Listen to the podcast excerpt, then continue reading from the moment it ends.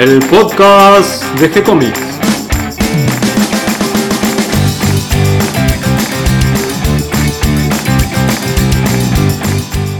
Muy bienvenidos a todos a este nuevo episodio de G-Comics, donde hablamos de historietas y de todo el mundo que está alrededor de la historieta.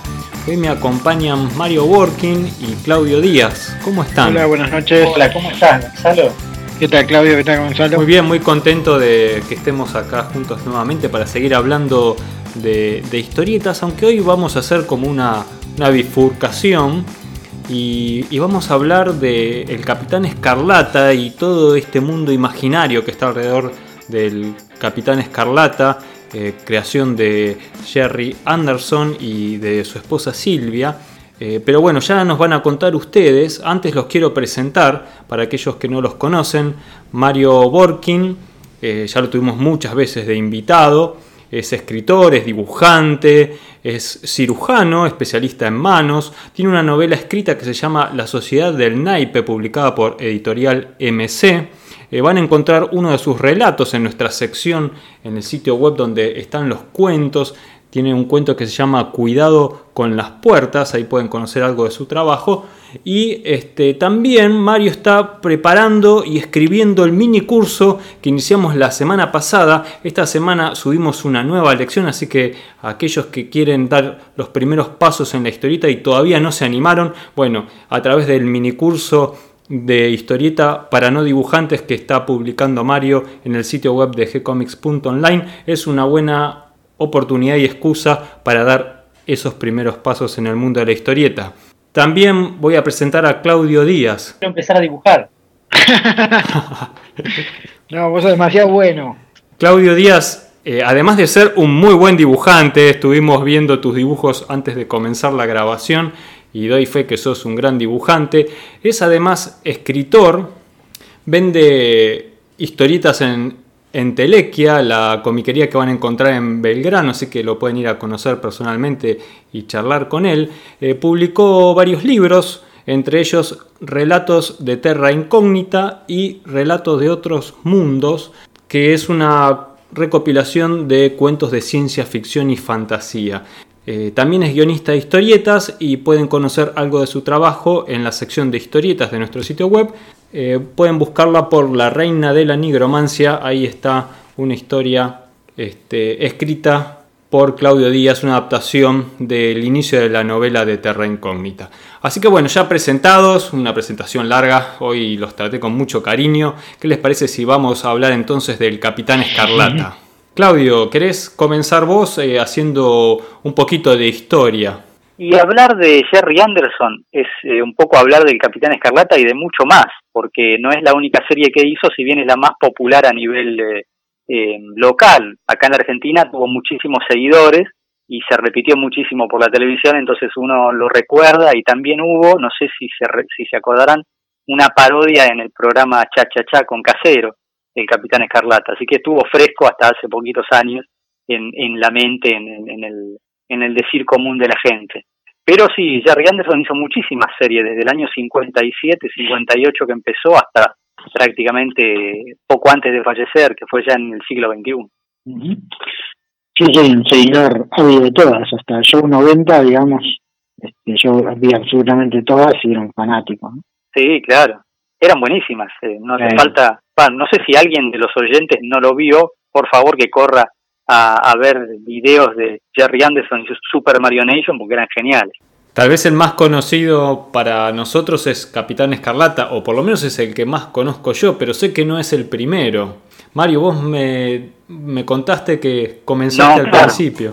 Yo que soy el más viejo, yo empecé, claro, con Supercar, que fue el primero, el primero, no el primero en Inglaterra, pero acá fue el primero que llegó y su autoría era maravilloso. Y después seguí, ¿no? Con todo, con Capitán Marte, con, con este el submarino, con, sí, claro. especialmente Sanderberg, que para mí fue la mejor que hizo. La que mejor guiones tenía. Sí, sin duda.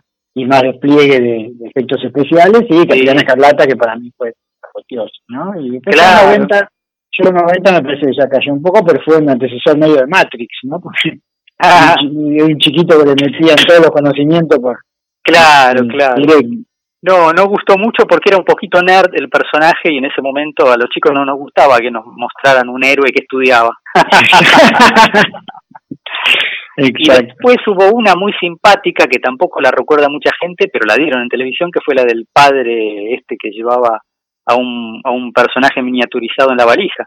Era un, un cura de, de parroquia que le daban misiones especiales de espionaje, entonces él, el tipo del cura se metía en todos lados, total era un cura no le decía nada y de dentro de la valija salía un personaje chiquitito que era la marioneta que iba y venía. ¿Ese que decís es la de Servicio Secreto? Claro, Servicio Secreto, Tenía una música. ¿Qué les parece si continuamos el orden y vamos viendo después cada una de las series? Eh, Jerry Anderson fue un productor de televisión eh, que al principio le costó un poco meterse en el ambiente.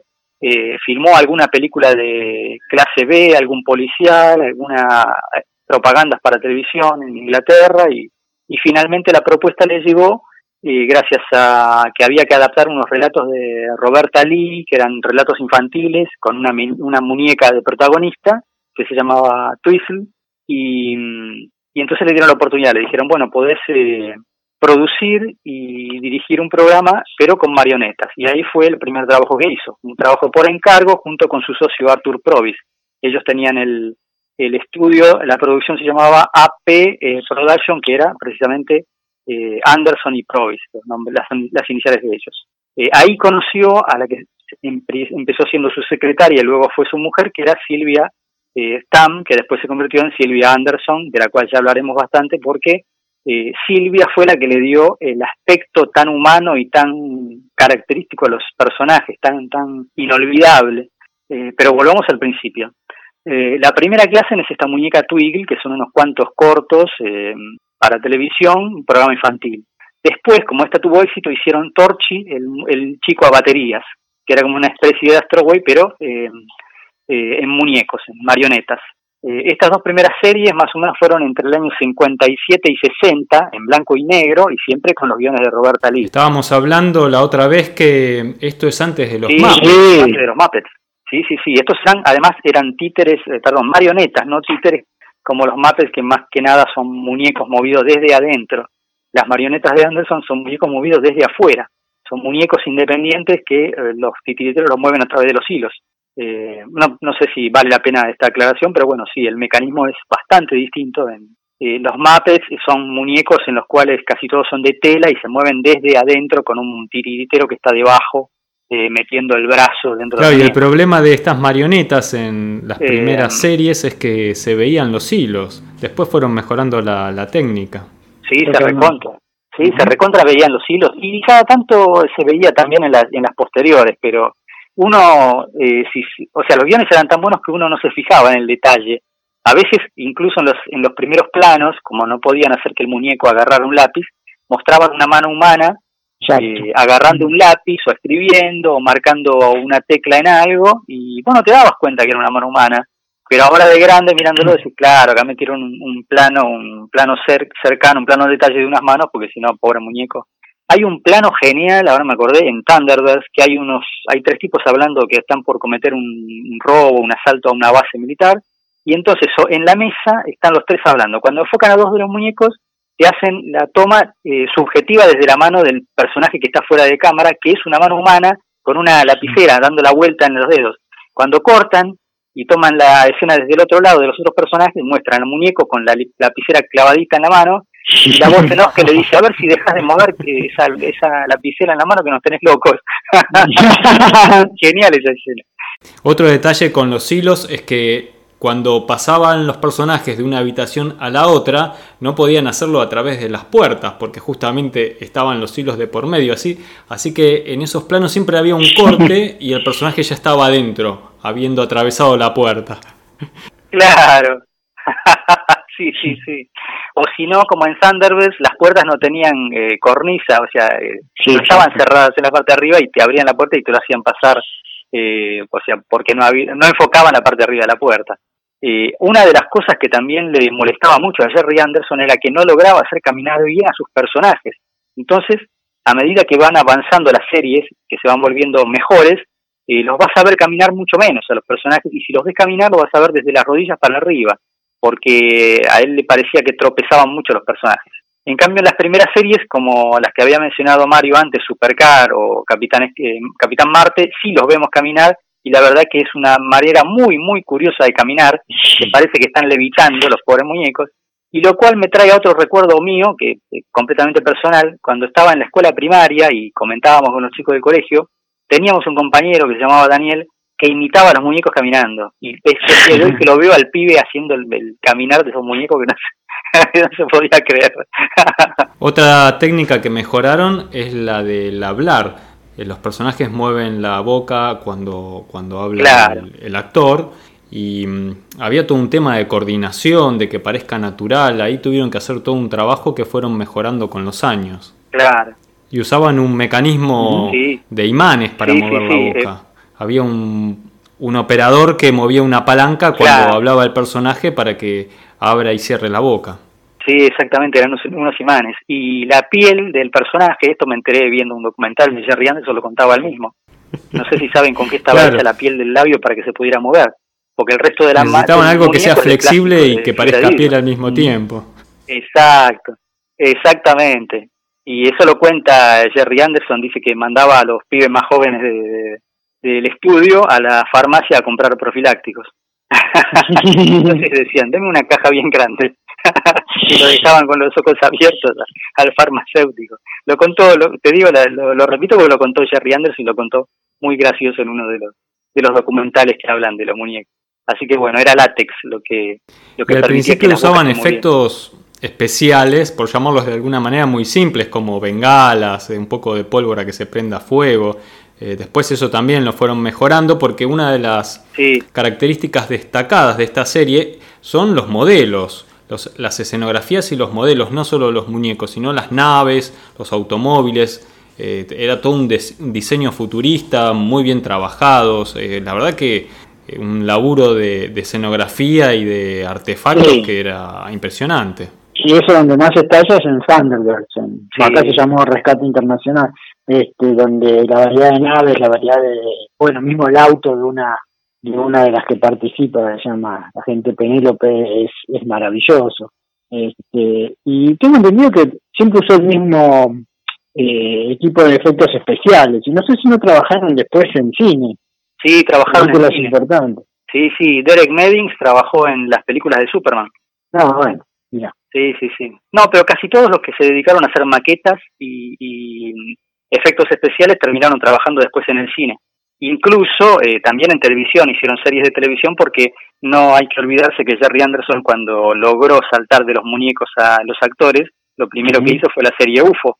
Exacto, me, me, encantaba impresionante, impresionante serie. Sí, sí. Sí, sí, sí. Este tipo de Doctor Who, no pesos con 50, pero. Sí, pero era impresionante serie. Y después hizo también Cosmos 1999.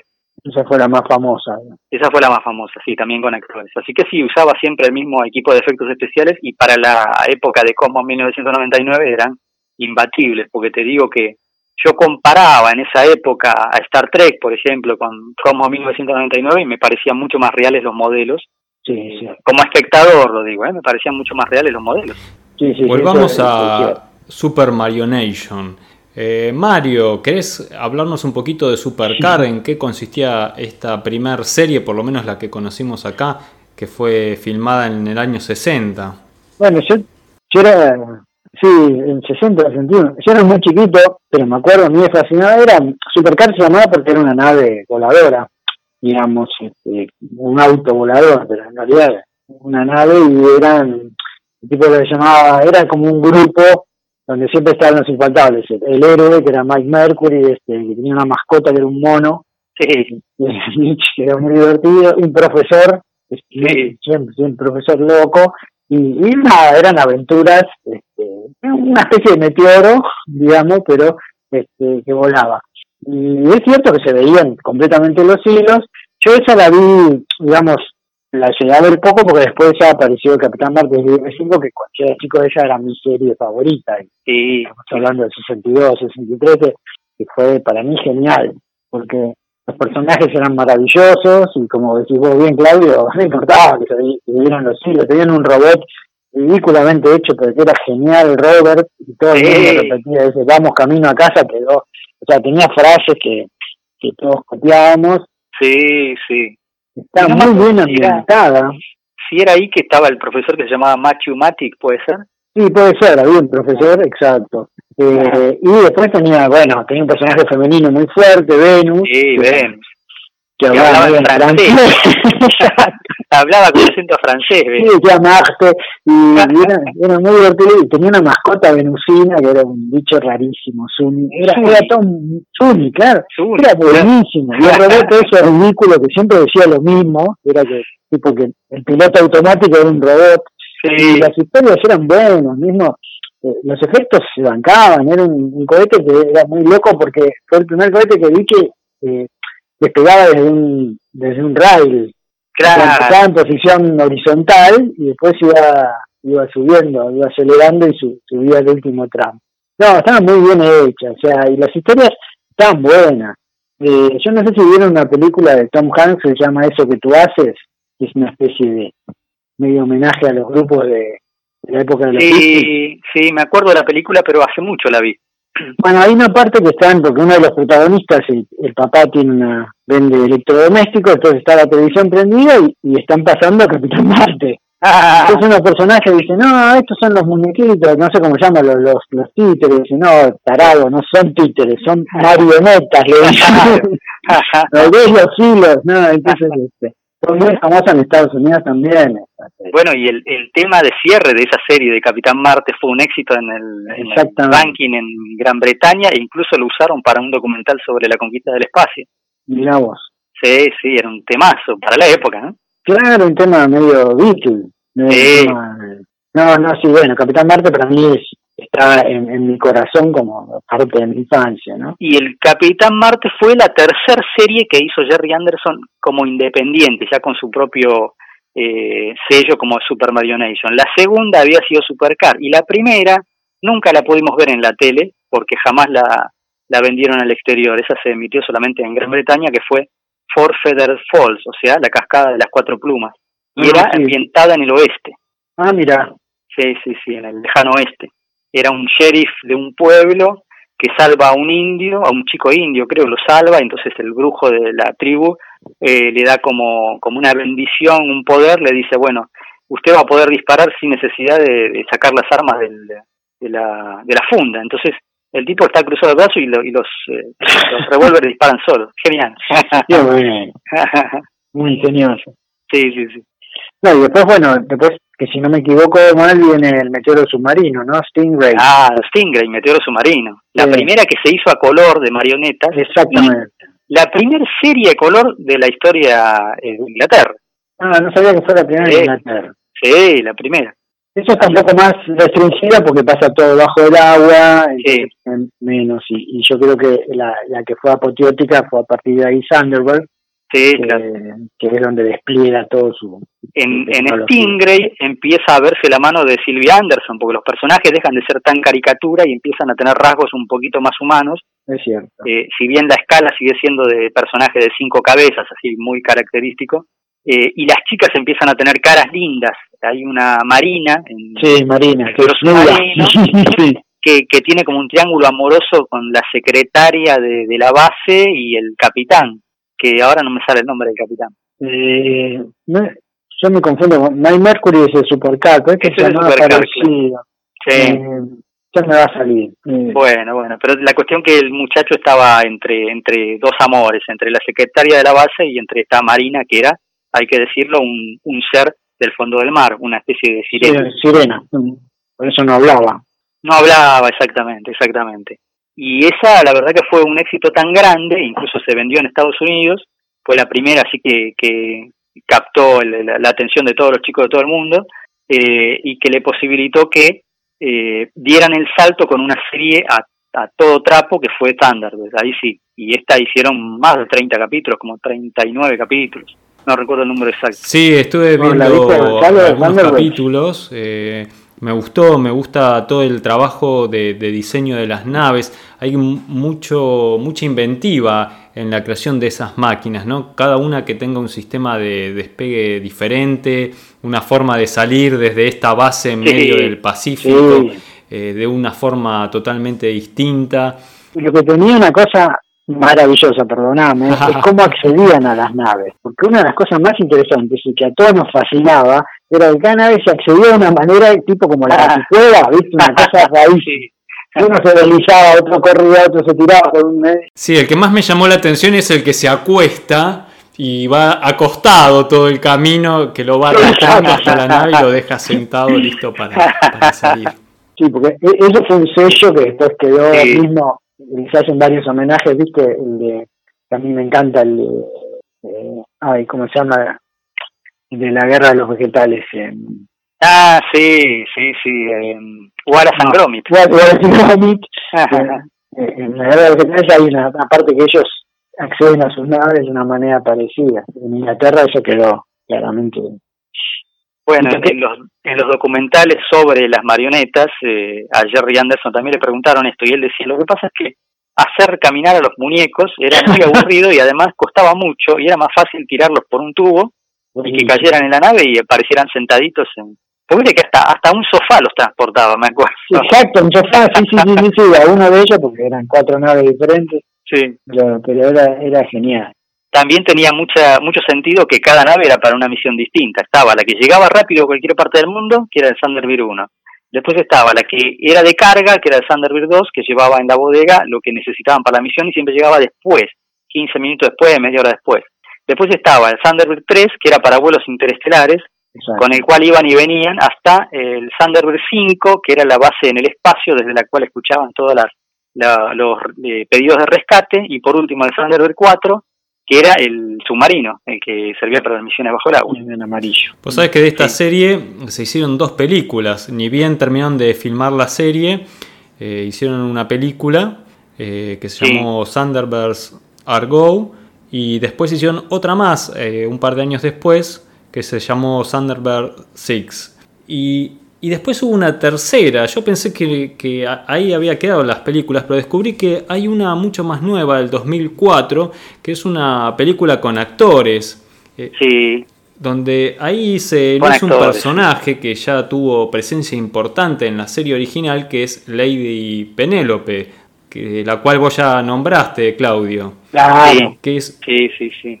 Sí, tal cual. Lady Penelope era genial. La, original de la serie era una muñeca increíble, te hacía creer de verdad. Y además tenía un sirviente, eh, Parker, era fabuloso. Sí, el mayordomo Parker era fabuloso. Era un ex convicto que ella lo había tomado bajo su tutela y ella era eh, agente secreta además. Sí, es una espía. Sí. Y tenía múltiples recursos y, manejaba un auto que era espectacular. Sí, un Rolls Royce de color rosa, ruedas. La voz de Lady Penélope la hacía Silvia, Silvia Anderson. Eh, digamos que el personaje estaba inspirado en ella, me parece. Tenía hasta un parecido físico. Sí, sí, tiene, tiene, un parecido. Bueno, esta es una serie que vos si la mirás, tiene tanto desarrollo de personaje, tan, tan buen nivel de guion, que te olvidas que son muñecos. Si se lo hubieran filmado con actores, vos dirías que esto es una terrible serie. Encima cada capítulo dura casi una hora dura 47 minutos. Ah. Y, yo creo que se anticipó un poco a lo que vino después como las, las películas de, digamos, de catástrofes. Sí. de grandes rescates así. Este, creo que ha inspirado muchísimas películas después de, de acción. Sí. en estas cosas, ¿viste? El terremoto, todo eso. Porque siempre todas las historias eran así, de catástrofes y los tipos iban resolviendo con tecnología. Claro. Claro, aparte eran eran catástrofes de verdad, todo explota, todo estalla, todo se cae. Hay un capítulo loquísimo en el cual eh, están trasladando un, edificio o sea, con ruedas. Exacto, sí me acuerdo. sí, sí, sí, sí, sí. decís, pero se le va a caer, se le va a caer, y se le va a caer. Y obviamente es lo que termina pasando. A mí eso me impresiona de la serie, cómo todo ese trabajo que hacen para tanto realizar los fondos como las naves y después eh, hacerlas que exploten o que se quemen o destruir las construcciones de las casas hechas en detalle con las ventanitas, todo, todo, todos los detalles le hacían y después quemarlo o hacerlo que vuele por los aires, la verdad yo decía qué, qué, dolor. Sí, sí, sí, era un poco, eh, me hacen acordar un poco a Homero Adams cuando volaba los trenes. sí, los trenes, sí. es el sueño de Homero Adams. Eh, no, pero además eh, no escatimaban nada, porque hay una hay un capítulo que se llama El ataque de los lagartos, que usan caimanes, caimanes de verdad, ponen a los muñecos arriba de un bote y los caimanes los largan en el agua que los persigan a los botes. Sí, es el capítulo donde los caimanes se vuelven gigantes.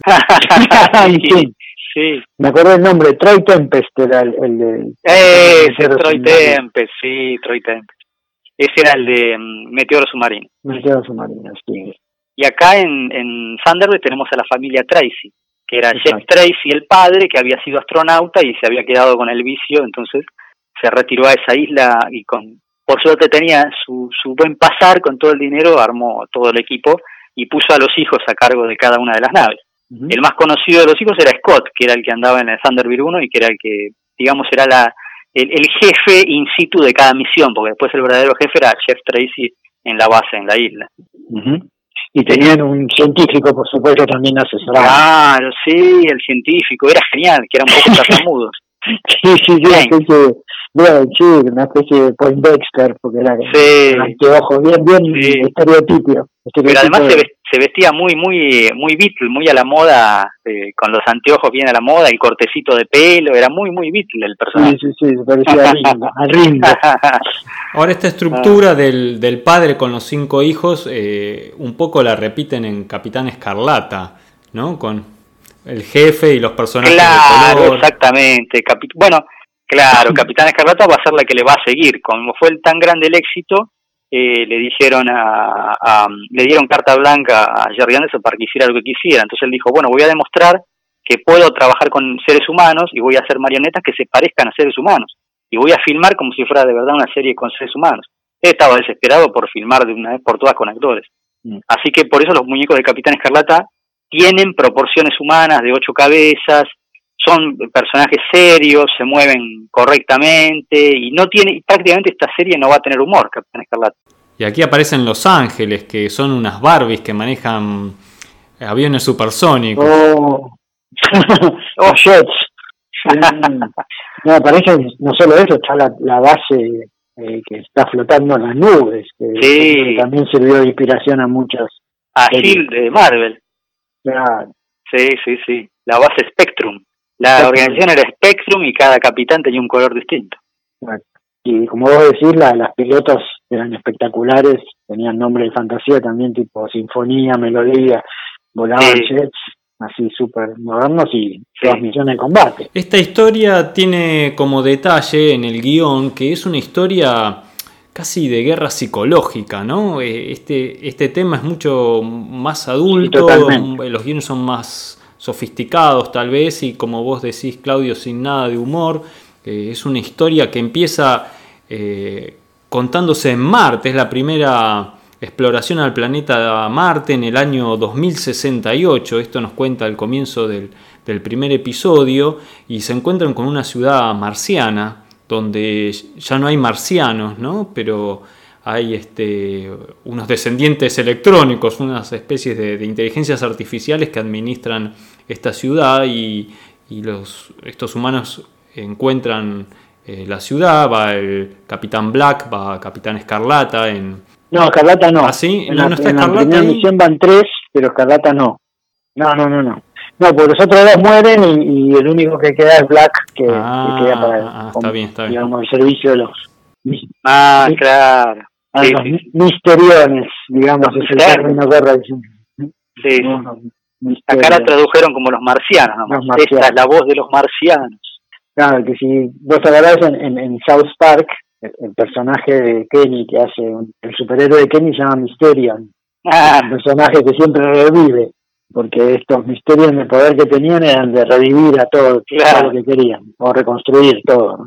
y, si son muy famosos, eh, porque usted, el problema es también eso, es el malo que no se ve, porque los sí. eran eran invisibles, se veían nada más que dos círculos blancos, sí. y la voz esa medio de ultratumba que decía que, que les avisaba a los terrícolas que lo que les iba a pasar, ¿no? Sí, sí, era una serie oscura, me acuerdo de escenas así en el, mm. en el cementerio, en la presentación. Sí, sí, y había muertos, por supuesto, y catástrofes también, ¿no? sí, sí. Obviamente lo que querían los misterios era ir destruyendo la sociedad de adentro. Entonces, en general mataban a alguien, lo revivían y quedaba al servicio. Y, Escarlata es un experimento fallido. Claro. porque lo matan, lo vuelven este, a favor de ellos y le sale mal el experimento y Escarlata sigue como terrícola, pero que tiene la propiedad de estos misterios de poder revivir cada vez que muere. Claro. Y acá con Capitán Escarlata tenemos una, una perlita que es que Capitán Escarlata tuvo su propia revista en Argentina. Mira, revista de historietas. contemos que primero que tuvo su versión en historieta en, en, Inglaterra, junto con la serie, mientras salía en televisión, este, se hicieron eh, aventuras que se publicaban en la revista TV 21 eh, de Capitán Escarlata, que estaban muy bien dibujadas por eh, Ron Embleton, que no sé si lo ubican, es, él es ilustrador, es el que dibujó después, posteriormente, Wicked Wanda en la revista Penthouse, muy bien dibujado, unos personajes de, muy caricaturescos y al mismo tiempo con, con ese realismo falso, así que iba perfecto con, con Capitán Escarlata, porque le da esa sensación de realismo y al mismo tiempo de que no, de que hay algo falso en la iluminación, ¿no es cierto? Sí, es difícil. Como vos decís, Claudio, hubo una versión argentina, ¿era pirata esa versión? Eh, y mirá, te digo, la editorial era Mopasa, así que saquen sus propias conclusiones. No, no estaba firmada o si estaba firmada, la verdad que no recuerdo, pero sí eran todos artistas argentinos trabajando para la editorial Mopasa. Y lo curioso es que la revista se llamaba Capitán Escarlata, eh, pero adentro venía también el Capitán Marte dibujado. Yo recuerdo eso, de haber tenido ejemplares y que venían los dos personajes. Y los dibujaban como eran los muñecos, o sea, el Capitán Escarlata era un personaje proporcionado, tirando a dibujo eh, humanístico, y el, y el Capitán Marte era caricatura. Pero sí, sí. Incluso en alguna de las revistas también vino la historieta humorística de Supercar. Eso vi alguna página. Sí, sí, alguna ah, esa no la recuerdo, y En, alguno, en alguna de las tapas estaba la firma de Moraín. Sí, sí, entonces sí, sí. Bueno, en Mopasa él trabajó muchísimo, Moraín.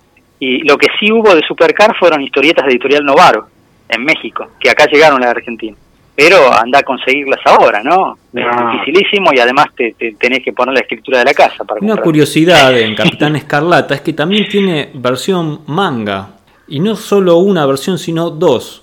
Una dibujada por eh, un dibujante llamado Kitawa para la Weekly Shonen, eh, esto es la editorial Shogakukan, y también otra de la editorial que competía, que era eh, Shueisha, eh, para la revista Shonen Book, dibujada por Ayahioka o algo así, no sé, japonés. Este, vos sabés que estuve buscando estas historietas, encontré algunas páginas para ver, eh, estaban, estaban muy bien dibujadas, eh, me, gustó el estilo Capitán Escarlata en manga.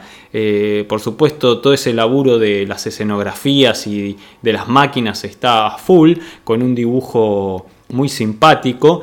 Eh, me llamó la atención que estaban impresas en tintas de colores, por ejemplo tinta violeta, que le da una sensación muy extraña sobre el papel este ah. rústico que se publica en manga tradicionalmente, que es una especie de papel de diario pero un poco de más calidad. Eh, y, la verdad que son muy atractivas visualmente, dan ganas de leerlas, mucho más que tal vez las versiones inglesas, por lo menos para mi gusto, eh, me gusta esta cosa más infantil en, la historieta dirigida a los chicos. Eh, muy lindas las, historietas de manga de, Capitán Escarlata. no sé si ustedes las conocían o sabían de esto. se publicaron muchos números. Pero es cierto que el estilo, el estilo y, y los temas pegan para manga porque es cierto que es más oscura, es más, eh, más intrincada. También como dato aparte, eh, los personajes de Jerry Anderson triunfaron siempre en Japón, fueron incluso hasta imitados en series de muñecos en Japón, eh, y así que no es raro que los hayan hecho así en manga. Lo que sí, hasta el día de hoy siguen haciendo réplicas en Japón de, de Sí, vi que hay muchos modelos para armar todavía de, de las naves. interesante, ¿no? Como una una idea de hace tanto tiempo sigue pegando todavía. Eh, es que los diseños son espectaculares, ¿eh? no, no pasan de moda, son, son de lo mejor que he visto de naves así. Y, el hecho muy inteligente de tomar naves para distintas cosas, encima todos de colores primarios diferentes, no, la, idea es brillante. Sí, Supongo que a los japoneses la cosa mecánica les debe fascinar. Ah, sí, sí, sí, tal cual. Bueno, y nos quedan creo que dos de las series clásicas, nada más, antes de pasar a, las series que hizo con actores, lo que hizo después. nos queda Show 90 y Servicio Secreto, que son las dos últimas que hizo, eh, que duraron muy poco, tienen pocos capítulos cada una. Creo que Mario conoce bien Show 90. Sí, sí, Show 90, digamos, la idea no era mala, era un chico, digamos, como para que todos nosotros nos identificáramos con él, que podía adquirir cualquier conocimiento, simplemente por sentándose en una especie de máquina que daba vueltas y le insertaba en el cerebro eh, todo lo que necesitaba saber. O sea, si necesitaban un químico, era el mejor químico, si necesitaban un biólogo, un, no sé, un escalador, entonces el pibe era multifunción. Claro. Eh, pero es cierto, la, tienes razón, el personaje no, era muy carismático, este, las historias no, no llegaron al nivel ni de Sanders ni de Capitán Escarlata. Porque lo que sí, lo que, lo que Sanders tenía es que era espectacular y lo que tenía el Capitán Escarlata es que se volvió como una telenovela. O sea, y una trama apasionante y, uno conocía a todos los actores y, digamos les importaban todos y todos sabían quién era el Capitán Blue, el Coronel White, ¿entendés? Era, eh, está, habían logrado que la gente se identificaba mucho. Yo en 90 no, no pasó eso y, cayó rápido, creo que un año. Eh, no, claro, el show 90 no duró mucho. Sí recuerdo ahora un, detallecito más de color. Bueno, pues, no quería hacer un chiste, me salió eh, en Capitán Escarlata aparece el primer muñeco de color en una serie de muñecos. O sea, el Teniente Green era el Teniente Green, sí, sí. Ahora que los veo en color de grande, me doy cuenta. Era, un, un, adelantado Jerry. Ahora, Show 90 es la última que hacen de estas series eh, completamente con muñecos, porque después cuando hacen servicio secreto eh, ya es una mezcla de actores con marionetas. Tal cual, tal cual. En servicio secreto incluso tenían un auto de verdad que era una especie de Forte, no recuerdo si era un Forte, pero era esos autos antiguos bien de la época que era el que el que manejaba el párroco. Y, y sí, las escenas de, toma a distancia eran todos seres humanos. Vos veías un tipo caminando con la valija y cuando le abría la puerta, el que estaba del otro lado de la puerta era la marioneta. O sea, te hacían el corte de escena con la maqueta de la marioneta. Eh, no, obviamente no se notaba, ahora uno de grande sí se da cuenta. Y finalmente llega a filmar la serie con actores como quería tal vez inicialmente Jerry Anderson. Sí, sí, sí, sí ya creo que mencionamos las dos más importantes, UFO y Cosmos 1999. después hizo algunas más que fueron eh, éxito, algunas no, pero en todo caso fueron muy conocidas en Gran Bretaña y acá no han llegado. Eh, no recuerdo si nos estamos salteando alguna. Eh, no, de hecho, haya llegado acá. No, acá no. Sí, hay, una, hay una que llegó acá. Pero esta es del 2000, del año 2000, que yo la vi en cable en el año 2000, 2000, 2002, y me pareció fabulosa, pero tiene dos detalles. Primero, los muñecos están hechos por computadora, por animación por computadora. ¿Cuál, las Capitanes Escarlata 2 que la No, no, es el Castillo Lavender. Y los diseños del Castillo Lavender los hacía Rodney Matthews, el que hacía las tapas de discos de rock sinfónico, rock progresivo. Rodney Matthews, que hacía unos diseños hermosísimos. Se pueden ver en YouTube, están subidos Lavender Castle en inglés. Eh, yo lo vi en castellano en, cable y la verdad que eran hermosísimos. Fue la única serie que de las últimas que hizo que, así que triunfó y se, se, vendió a todo el mundo. Eh, vale la pena verla porque si bien es más infantil, vuelve casi al principio a temáticas más cercanas al Capitán Marte, eh, son unos personajes tan lindos, tan lindos, y los guiones son tan simpáticos y tiene tanto humor que vale la pena ver el Castillo Lavender. En 3D también se hizo una remake en el 2015 de Thunderbird. Eh, que, no está mal, eh, las estuve viendo y no, no la he visto está mal animado, está, está bien, está interesante. Lo que pasa que, bueno, si a uno le gusta eh, la visión original con los muñecos, no es lo mismo, ¿no? Pero tal vez para los más jóvenes es una forma de, de llegar para las nuevas generaciones, no lo sé a mí me detuvo un poco eso. Yo los Thunderbird originales los puedo seguir viendo ahora de grande y, y, estos todavía no pude. Voy a ver si algún día con paciencia me pongo a verlos y les doy una oportunidad como, como merece además. Pero igual vuelvo a recomendar Castillo Lavender porque te vas a dar cuenta lo que es el 3D bien utilizado, correctamente utilizado eh, en personajes encantadores casi del nivel, casi, casi del nivel y también en el 2005 se hizo una versión del nuevo Capitán Escarlata, también una serie de televisión en 3D. Eh, ahí no, no, no, vi tanto como había quedado, pero también más o menos lo mismo. ¿no? El problema del 3D es que como es una tecnología que todavía está en desarrollo y hay algunos estudios que alcanzan niveles altísimos como Disney, es como que cualquier otra cosa que hagas eh, queda como que le falta calidad, ¿no? Como que queda viejo enseguida eh, contra los estudios más, más desarrollados, ¿no? Como justamente Disney o, todo, bueno, todo lo que hace Pixar, ¿no? Junto con Disney. Y, bueno, queda esta cuestión de que parece que fue hecho hace muchísimos años, aunque tenga una década nomás.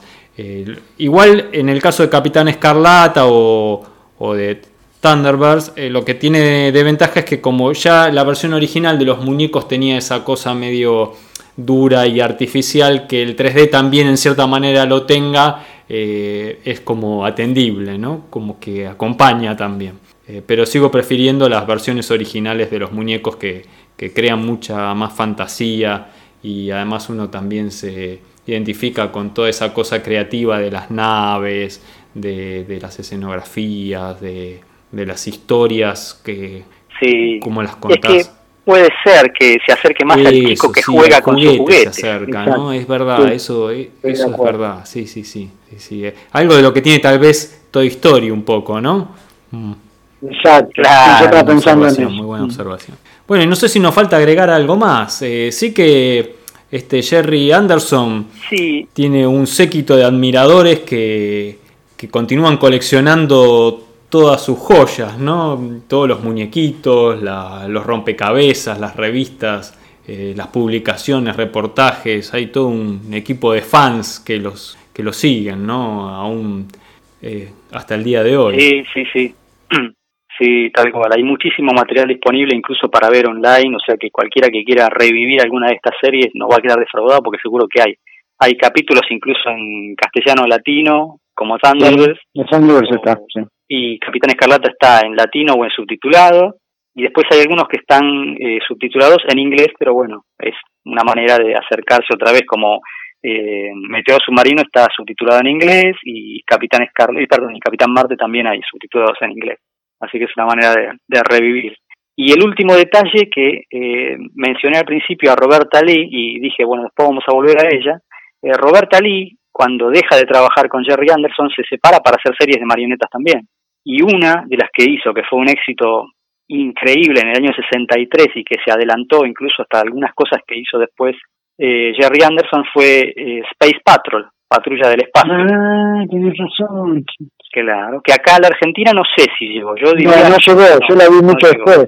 Ah, bueno, ves, es brillante y además eh, uno de los fans más famosos que tiene, que en su infancia vio la serie, es eh, J. Michael Straczynski, guionista de historietas y además creador de Babilonia 5, que la, defiende como una de sus influencias de la infancia. Y la verdad que si vos la mirás hoy día, aún viéndola como, como una persona grande, Space Patrol es una serie increíble. Lamentablemente solo se puede ver en inglés, está también disponible online, eh, tiene subtítulos en inglés, pero bueno, hay que remangarse y, prestar atención para entenderla.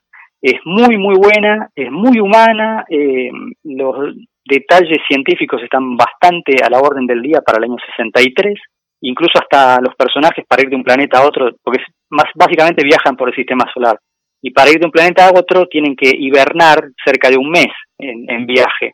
O sea que los capítulos duran no un día como en otras series, sino que se suben a la nave, hibernan y cuando llegan pasó un mes. Es, eh, es interesante que apliquen el concepto a una serie que en realidad es de marioneta.